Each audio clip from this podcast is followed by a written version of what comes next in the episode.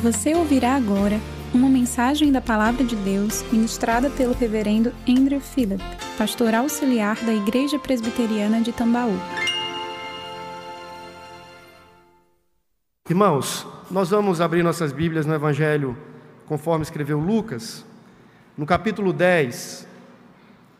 E eu creio que esse texto tem uma, uma significância, uma importância, que certamente haverá de provocar o nosso coração nesse início de ano, pensando no fato de que nós temos refletido desde o dia 31 sobre gratidão e devoção.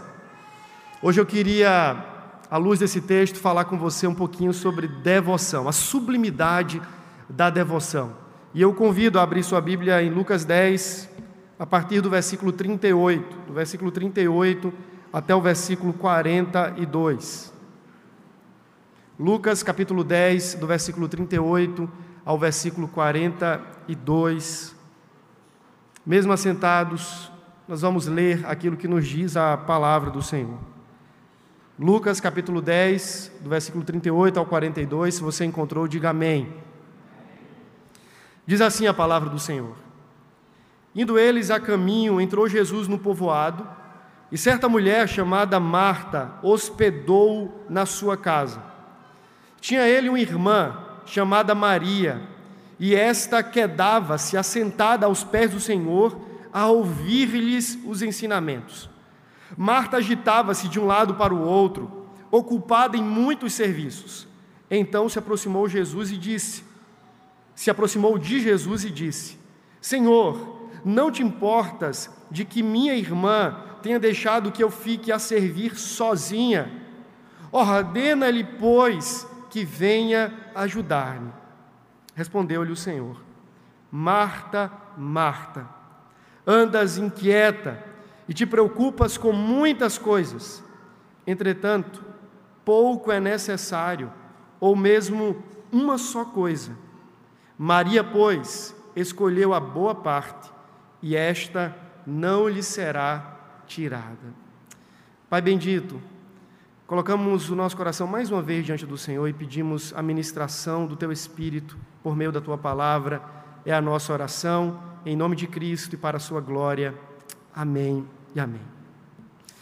Você se sente parte de uma cultura do cansaço? A gente acorda e parece que a gente quer voltar a dormir, descansar. Parece que o nosso corpo, a nossa alma, as nossas emoções nunca descansam. Foi escrito um livro, e o título do livro é exatamente esse: Sociedade do Cansaço. O tempo todo a sensação que temos é de que nós estamos correndo, acelerados, que temos várias coisas que concorrem com o nosso coração, que apelam para nunca conseguirmos deitar e descansar de fato. Me parece que o mundo no qual vivemos é muito parecido com aquele mundo de Marta. Eu não estou falando do mundo do ponto de vista apenas da sociedade, da cultura, mas estou falando daquilo que pairava no seu coração. As inquietudes, os vexames, as inquietações que pairavam no coração daquela mulher parecem estar muito presentes também em nossos corações nessa época e na nossa sociedade. E veja, algo que tem sido propagado para nós, principalmente com o advento aí da tecnologia, da globalização, do mundo tecnicista, a ideia de que em alguma medida nós podemos ser deuses. Que nós podemos ter atribuições que só pertencem a Deus. Por exemplo, existem três dos atributos que nós chamamos incomunicáveis, que somente Deus tem. Deus é onisciente, onipresente e onipotente. Mas qual é a sensação que nós temos de onipresença no mundo virtualizado? Eu posso estar aqui e eu posso estar agora mesmo na casa de alguém através dessa transmissão. No celular de alguém, dentro do carro de alguém, no ambiente de trabalho de alguém. Me parece que a tecnologia oferece esse senso de que eu sou também um pouquinho onipresente. E eu começo a me encantar com isso. Vamos pensar em onisciência. No mundo das informações, alguém já disse que uma criança de 7 anos hoje tem a mesma quantidade de informações ou mais que o imperador romano tinha no auge, no apogeu de Roma. Veja, nós somos a sociedade da informação, do acúmulo da informação. Estamos lendo o tempo todo, apesar de não sermos um povo que adquire livros, não somos leitores, mas ao mesmo tempo estamos lendo o tempo todo. No Instagram, Facebook, no Twitter, o tempo todo estamos adquirindo mais e mais informações. E aquilo que acontece do outro lado do mundo agora é sabido por nós aqui, quase que instantaneamente, dando-nos o senso de que nós temos pleno conhecimento. Eu não sei apenas o que está acontecendo na minha vida, na minha casa, na minha família e no meu mundinho. Eu tenho acesso agora ao que acontece no mundo. A guerra lá do outro lado do planeta chega para nós com informações frescas a cada dia. Não é assim que nós nos sentimos? Um pouquinho oniscientes? E diante disso, dessa capacidade de ter informações mais apuradas, em tempo real, e de estarmos presentes em vários lugares ao mesmo tempo, nos sentimos onipotentes. Achamos que temos controle, que as coisas estão em nossas mãos, que nós podemos regê-las e governá-las segundo a nossa vontade e segundo o nosso querer. Essa é uma propaganda, mas é uma propaganda enganosa da nossa geração. Um senso de divindade, um intuito de deificação da vida humana, fazendo-nos achar que somos aquilo que Deus nunca nos fez para ser. Lembra que lá em Gênesis, e eu já falei sobre isso em um dos meus sermões aqui em Gênesis 3, uma das sugestas da serpente, dos encantos de Satanás, foi imprimir impingir no coração dos nossos primeiros pais a ideia de que eles poderiam ter o que Deus não lhes ofereceu a ter, e que eles poderiam ser o que Deus não os fez para ser. Vocês podem ter o fruto do conhecimento, onde Deus disse assim: vocês não podem ter isso. Vocês foram criados com limitações.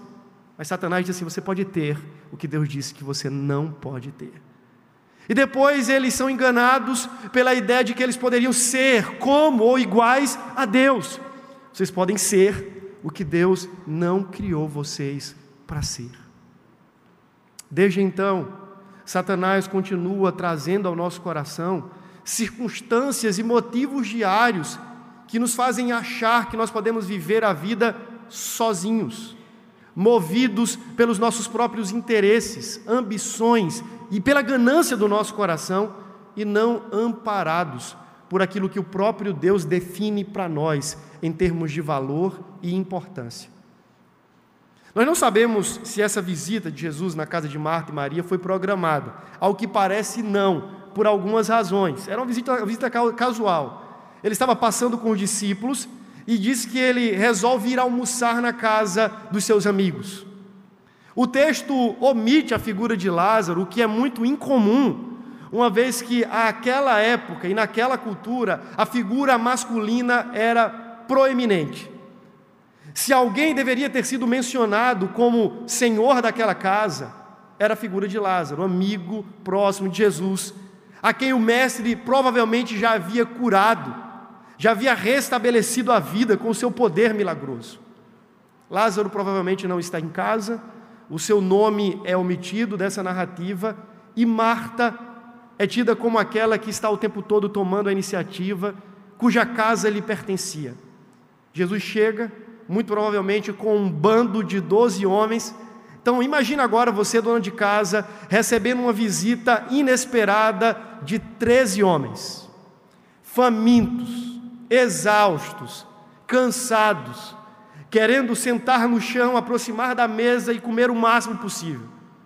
Me parece que essa é a cena que está acontecendo. Imagine comigo, Jesus batendo na porta, não tem telefone para dizer assim: Marta, estou chegando, prepara o feijão, prepara o almoço, nada disso está acontecendo. Ele simplesmente chega, bate a porta e de repente Marta e Maria avista aquele grupo de homens entrando na sua casa querendo fazer uma boa refeição.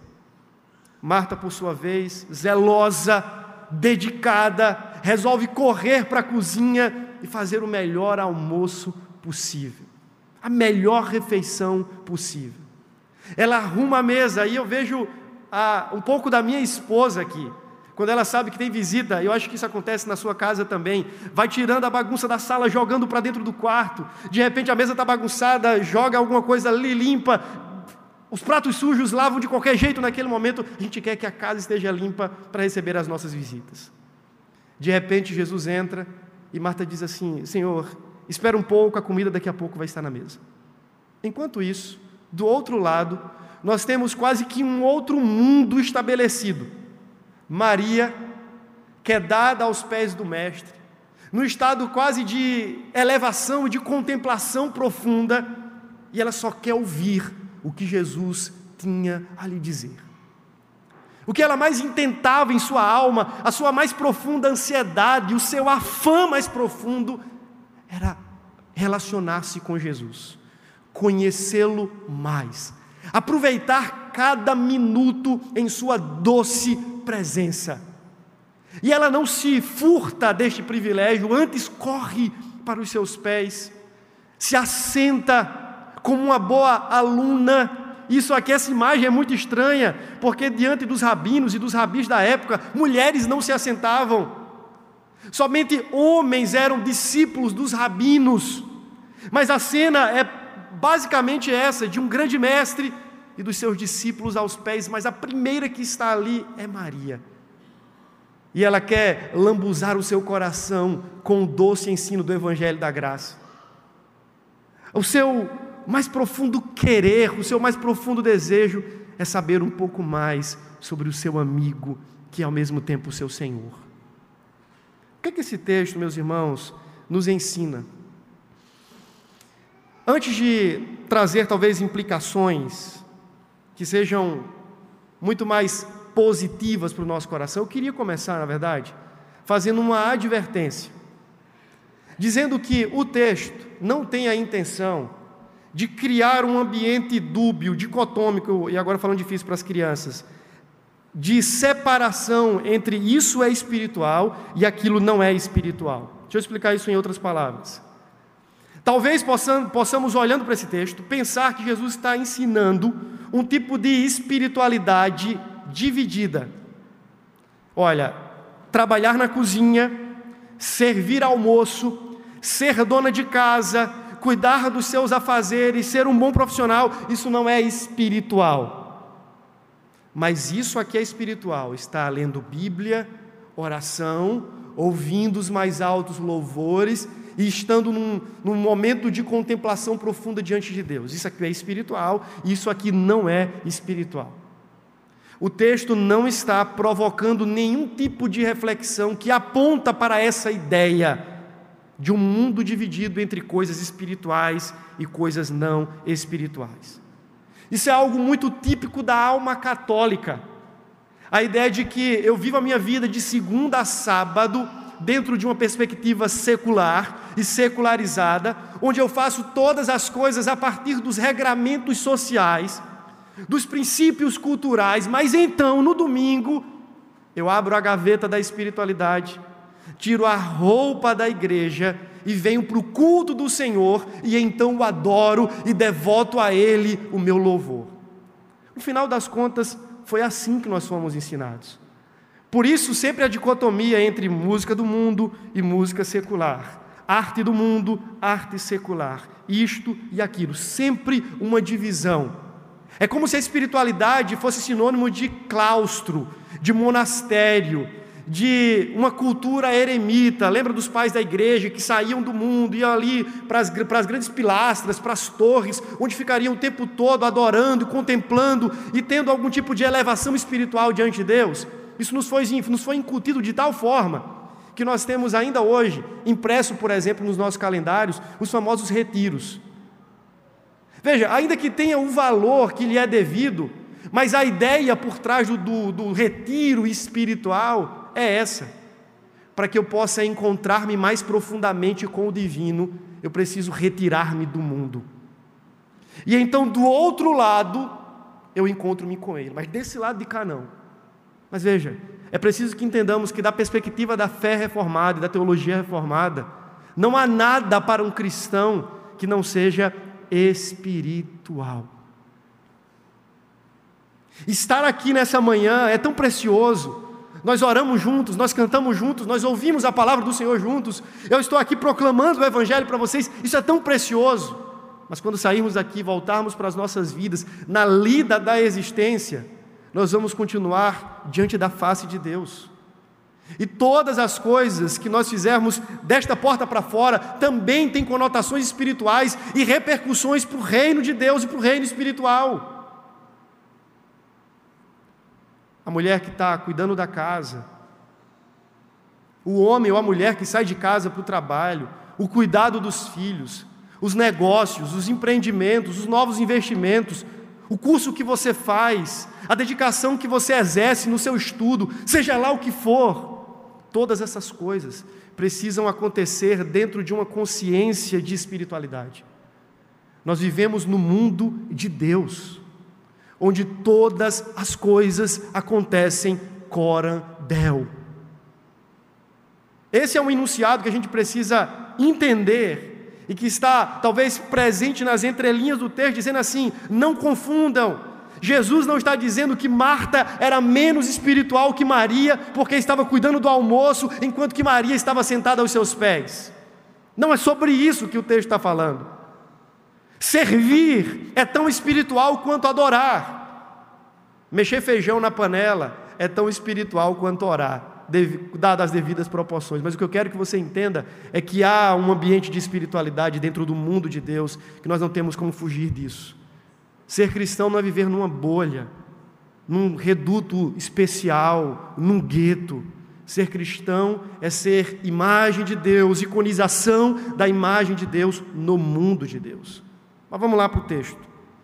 O texto começa e diz que Jesus faz uma advertência, uma admoestação a Marta. Não sabemos o tom da sua voz, mas a gramática pressupõe que Jesus estava sereno o suficiente para constrangê-la.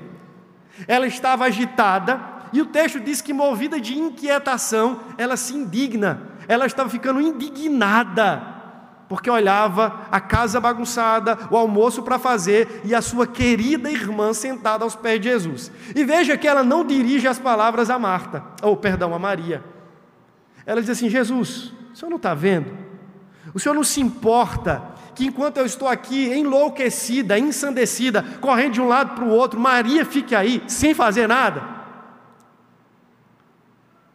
Jesus então diz assim: Marta, Marta, por que, que você está tão inquieta? Há nesse texto, portanto, aqui nessa fala de Jesus, uma exortação e uma admoestação que certamente encontra lugar em nossos corações. Porque nós somos, na maioria do tempo, iguaizinhos a Marta. Não é assim que a vida se apresenta diante de nós a cada manhã? A gente acorda, geralmente já com a margem de atraso. Se você for igualzinho a, a este que vos fala, você acorda, aí bota aquele despertadorzinho de 10 em 10 minutos então você vai diminuindo cada vez o seu tempo de organização para aquilo que você planejou ou para cumprimento da sua agenda. De repente você já sai às pressas, chega no seu trabalho às pressas, faz as coisas às pressas e o tempo todo nós estamos correndo. E nos cansamos, e nos cansamos, e nos inquietamos. E parece-me que nessa manhã o Senhor Jesus quer falar às nossas almas aquilo que ele falou à alma e ao coração de Marta naquela, naquela ocasião. Por que, que nós nos inquietamos tanto? Talvez, se fôssemos agora de, de, defragados pela própria presença de Jesus aqui, ouviríamos dele as mesmas palavras: Por que, que você está tão inquieto? Por que, que você anda tão agitado de um lado para o outro? Por que, que você não consegue descansar? Porque a sua alma está o tempo todo agitada? Porque você é o tempo todo alguém com, com, com o pavio já acabando ali? A sensação que nós temos é que essa admoestação e exortação de Jesus não foi exclusivamente para Marta. Ela continua sendo para a gente hoje.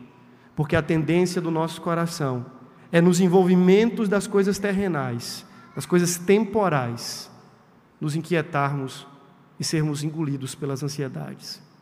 Se você lembrar de Mateus capítulo 6, você vai descobrir que Jesus aponta para o coração da ansiedade, não a mente, mas a busca incessante pelas coisas desta vida. Lembra que no versículo 19 ele diz assim: Onde estiver o vosso, ali estará o vosso tesouro. Depois, na sequência do texto, ele vai dizer, ele vai falar dos olhos, daquilo que nós mais cobiçamos e desejamos. E no finalzinho, versículo 24, ele vai falar daquilo ou aquilo sobre o qual nós depositamos os nossos melhores esforços. Ninguém pode servir a Deus e a Mamon, Deus e as riquezas, porque haverá de agradar esse, desagradar esse e assim por diante. A partir disso e à luz disso, ele vai dizer assim: vocês não podem andar ansiosos. Portanto, não andeis ansiosos por isso ou por aquilo outro. Mas perceba que Jesus está falando o seguinte: a razão e a causa da ansiedade está no fato de que o nosso coração, via de regra, está depositado nas inquietudes deste mundo. E é lógico que a gente vai viver ansioso. Se nós colocarmos os nossos corações naquilo que é frágil, absurdamente quebrado e quebrável, a tendência natural é quebrarmos juntos. Se nós fizermos da nossa segurança e do nosso apoio, da nossa esperança, as coisas desta vida, certamente nós quebraremos em algum momento, porque tudo isso aqui é volúvel o suficiente para não ser estável. Jesus está dizendo assim: Marta, você está muito inquieta. E vale destacar aqui, meus irmãos, que geralmente as causas das nossas inquietações não são ilegítimas. Eu não estou falando aqui que Marta estava num envolvimento pecaminoso. O que estou dizendo é que geralmente nós nos envolvemos nas inquietudes daquilo que é lícito, é o trabalho, que é bênção de Deus, é lícito, é algo que deveria ser vivido de forma prazível aos olhos do Senhor, mas nós começamos a fazer do trabalho o nosso Deus, e trabalhamos mais do que precisamos. Trabalhamos pela manhã, de tarde, de noite, se possível de madrugada. É a família, que é bênção de Deus para nós, mas às vezes nós temos relações idolátricas dentro da nossa casa.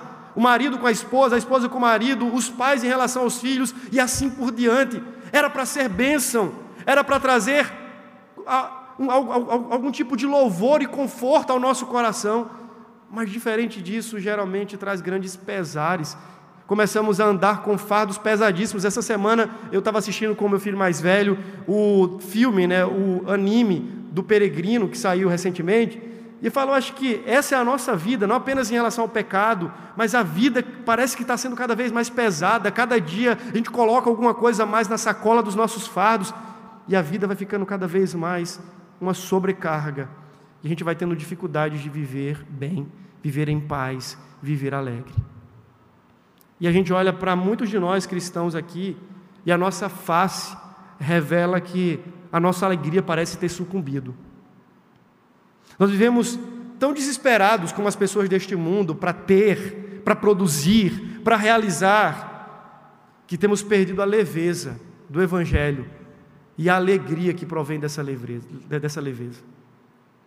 Nós vivemos de uma maneira tão impaciente, tão atordoada, que se alguém pudesse gravar a nossa semana e colocá-la como uma projeção para o mundo, dizendo assim: eu, eu quero ver quais são os valores mais profundos do coração de Andrew, e então eu vou filmar a semana dele inteira e depois vou projetá-la para o mundo.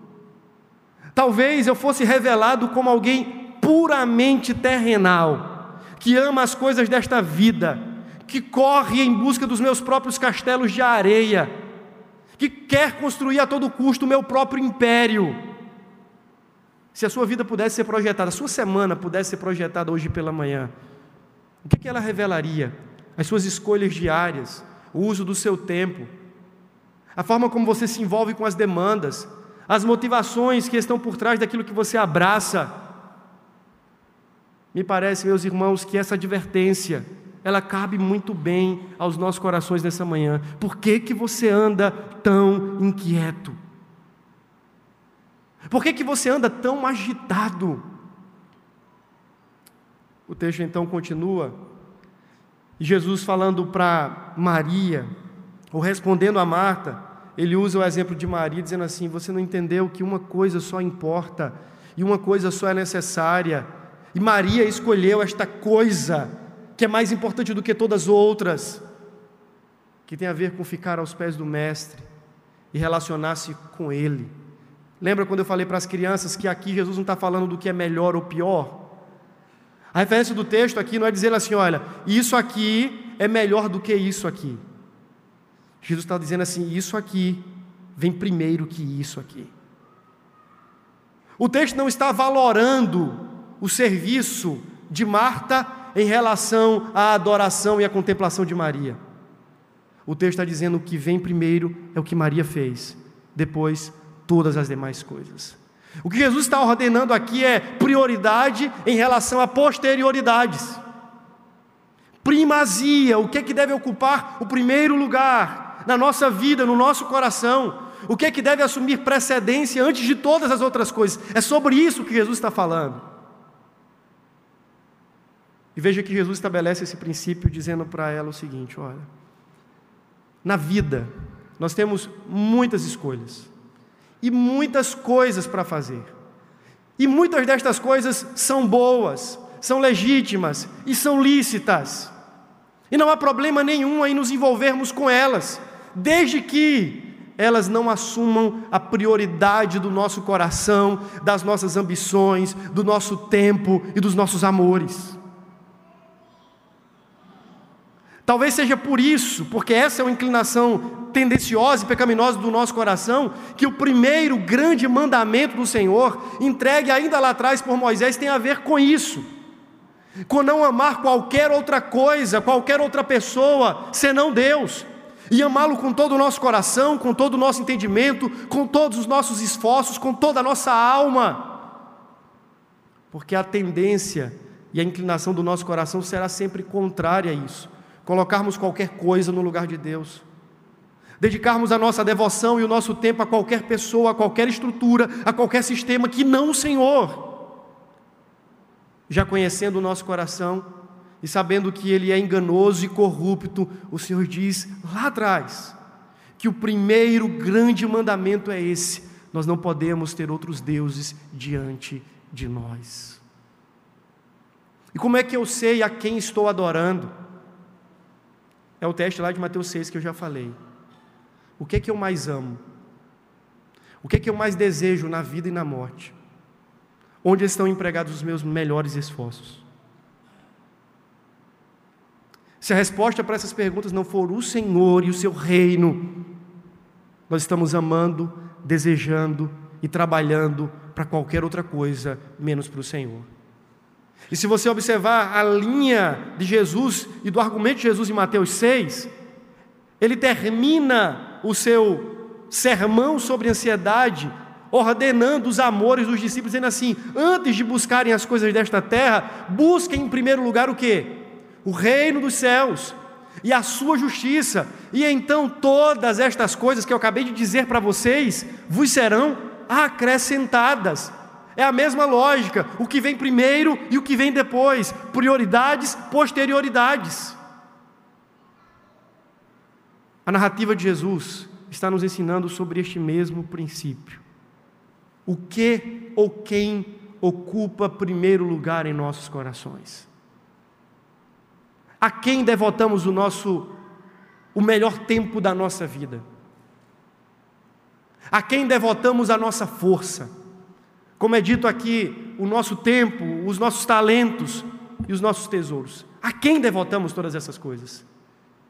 Se não for primeiramente para o Senhor, nós entramos numa relação com o mundo de Deus e com a criação de Deus, que sim é uma relação pecaminosa, que precisa ser mudada porque está desordenada. Mas há um outro princípio que esse texto estabelece para mim, e eu gostaria de compartilhá-lo com você. Jesus parece ensinar que, em termos agora de lugar, de posição, que vem primeiro, que vem depois, nós temos aqui uma lei pétrea, um princípio, uma lei áurea que se sobressai a todas as demais. É que, na perspectiva de Deus, a adoração precede todas as demais coisas.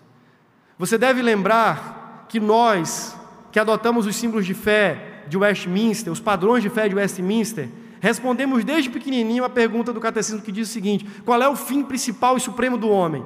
E o que é que nós respondemos? O fim principal e supremo do homem é glorificar a Deus e gozá-lo ou ter prazer nele, deleitar-se nele para sempre. Esse é o sumo bem, esse é o fim supremo para o qual nós existimos e para o qual todas as coisas foram criadas. Esse princípio está sendo estabelecido no texto. É como se o Senhor Jesus estivesse ensinando o seguinte: olha, a adoração é precedente ao serviço e à própria missão. Vai chegar um momento, na eternidade, que Deus não vai precisar mais dos pastores,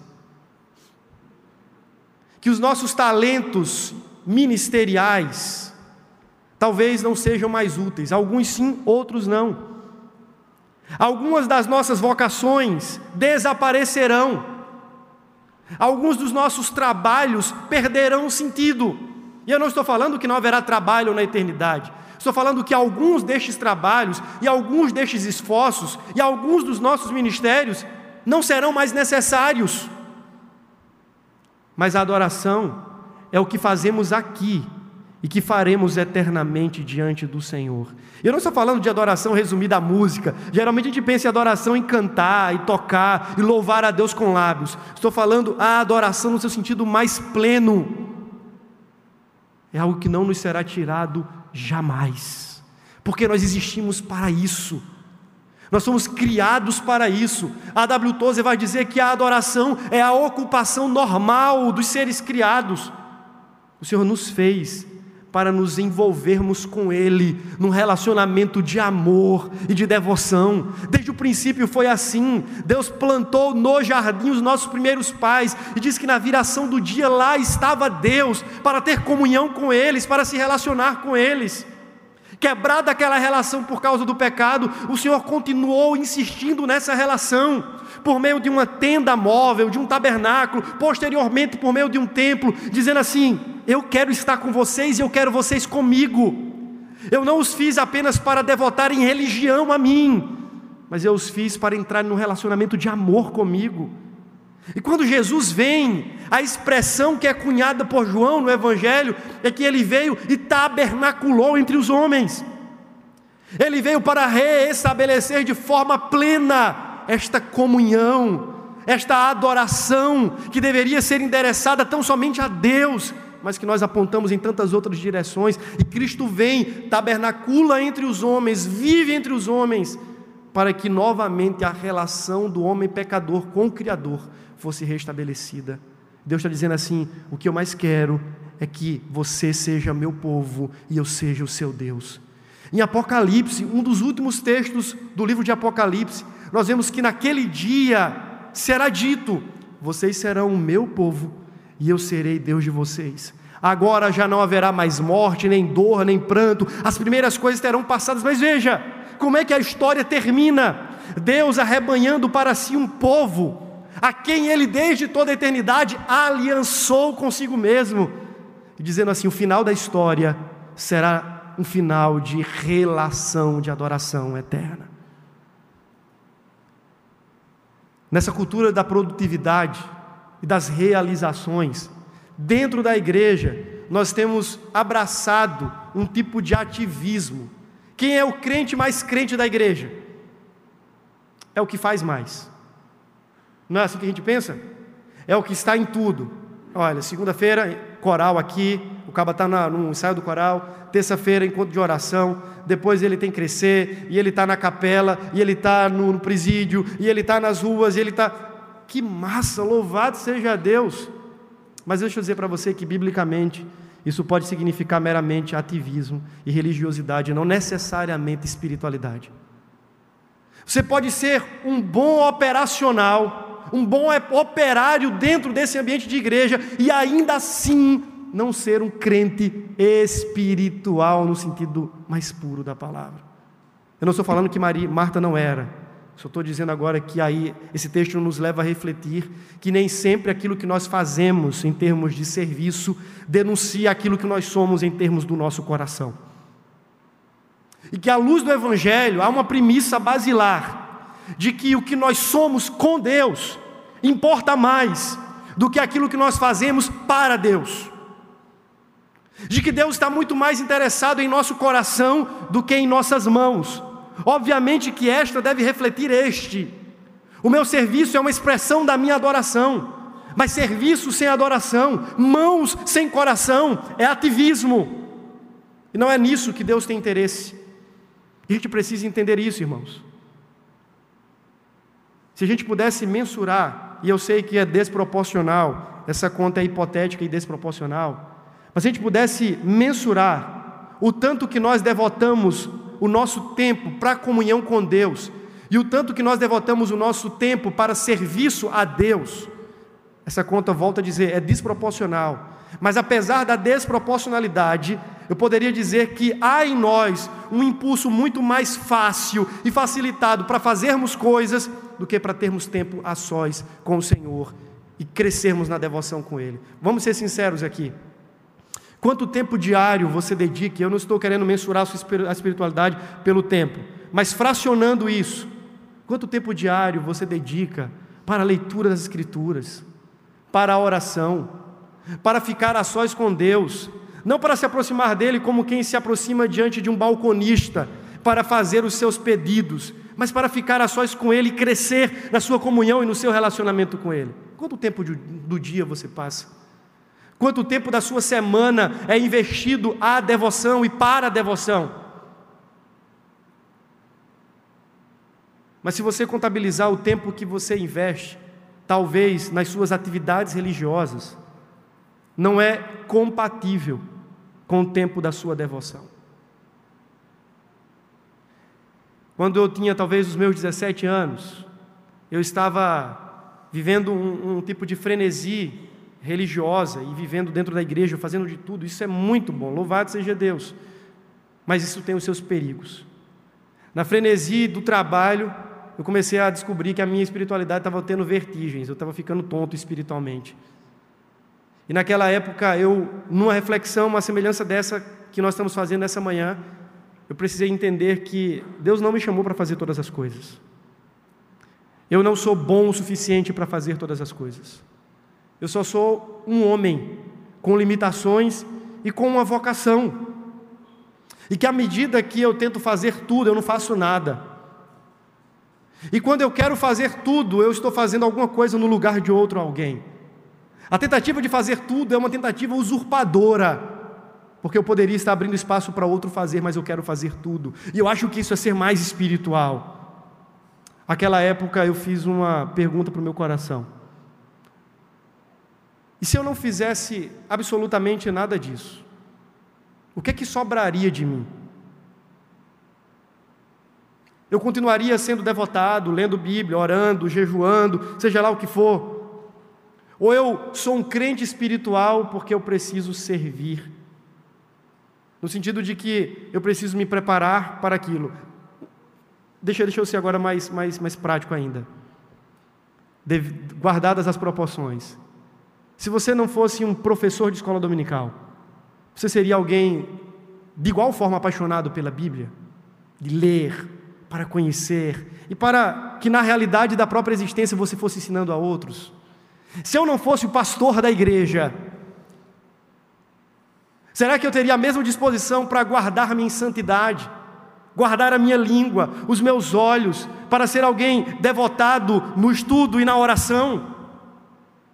Ou eu faço isso simplesmente porque eu tenho que cumprir um ofício aqui a cada domingo? Mediante essa reflexão, isso há mais de talvez 15 anos atrás, a conclusão daquela época foi que sim, mas na verdade esse sim não foi para que eu faria tudo igual como eu fazia, mas sim, o que eu faço, eu só faço porque eu ocupo o lugar que eu ocupo. E aquilo foi traumático ao meu coração, ao ponto de eu ter que abrir mão temporariamente de algum dos ministérios para entender que o que eu sou com Deus é mais importante do que o que eu faço para Deus. E se não for assim, nós não entendemos nada, irmãos. Eu não estou falando que aqueles que são com Deus viverão uma vida de contemplação meramente. Pelo contrário, quando nós somos com Deus, quando nós vivemos diante da presença de Deus, quando a nossa comunhão com Deus é aquecida, quando o nosso coração enfervesce diante dele, sim, nós vamos ser levados ao serviço. Ele mesmo vai nos levar a servi-lo com paixão, com amor. Mas este serviço é oriundo da adoração, com vistas à própria adoração, e não o contrário. Eu quero, portanto, encerrar as minhas palavras nessa manhã, essa reflexão, fazendo pensar no que Jesus disse para Maria ou para Marta sobre Maria no final da narrativa. Uma coisa só importa. Uma coisa é absolutamente essencial. E ele chama isso aqui de boa parte que não lhe será tirada jamais. Eu falei isso no último domingo à noite. Me parece que Jesus agora lança um contraste entre temporalidade e eternidade. Aquilo que nós fazemos temporalmente e aquilo que nós fazemos que terá, tem ou terá repercussões eternas. Tem coisas que a gente faz e a gente deve continuar fazendo, mas elas só terão efeitos, efeito para aqui e para agora. Algumas outras coisas que estão na agenda de Deus, só essas coisas terão repercussões eternas e por isso não nos terá tirada jamais. Eu queria que nesse momento nós orássemos e que você entendesse o seguinte: como a sua vida, seus dons, seu ministério, o seu trabalho, pode encaixar-se dentro desse nível de importância daquilo que Deus diz que é a boa parte que não nos será tirada. Como viver não apenas como um eremita sentado aos pés de Jesus, o contemplando e o adorando, mas como viver toda a minha vida dando a devida importância a esta comunhão e a esta adoração, fazendo tudo o que eu faço. O que eu estou dizendo é: não deixe de fazer isso para fazer aquilo, não é isso. Mas ordene aquilo por isso. Faça tudo aquilo depois que tiver feito isso. É, é, esse é o ponto. Não é, deixe de, mulheres, deixem de fazer o almoço agora, quando o marido você chegar em casa. O que, é que você estava fazendo? Eu estava orando, meu marido, de 5 da manhã até meio-dia. Ah, que coisa boa, vamos comer bolacha. Não é sobre isso que o texto está falando, irmãos. Texto está dizendo assim: faça isso primeiro, e depois faça tudo mais. Ordene todas as suas posterioridades, tudo aquilo que é secundário em sua vida a partir daquilo que é primário. Depois que você tiver feito isso, aí você pode fazer tudo aquilo e você vai fazer da melhor maneira e para a glória de Deus. O que é que ocupa primeiro lugar em nosso coração? A que reino nós estamos servindo? Ao reino eterno ou a um reino parasita e temporal, que é somente o reino desse mundo? Vamos orar? Pai, obrigado por esse tempo, obrigado pela tua palavra, que nos desafia e que nos faz pensar sobre a nossa relação de devoção e de amor com o Senhor. E Deus, quando eu ouço o que o texto diz e o que o teu Espírito fala, particularmente sou constrangido, porque boa parte do meu tempo como pastor não é dedicado à primeira coisa, mas às coisas que têm o seu nível de valor, mas que deveriam ser colocadas depois. Quero te pedir perdão a Deus, e nós, nesse momento, como igreja, pedimos perdão ao Senhor. Porque geralmente os nossos primeiros olhares do dia, o nosso primeiro olhar, não é na direção da eternidade, mas é diante de uma tela.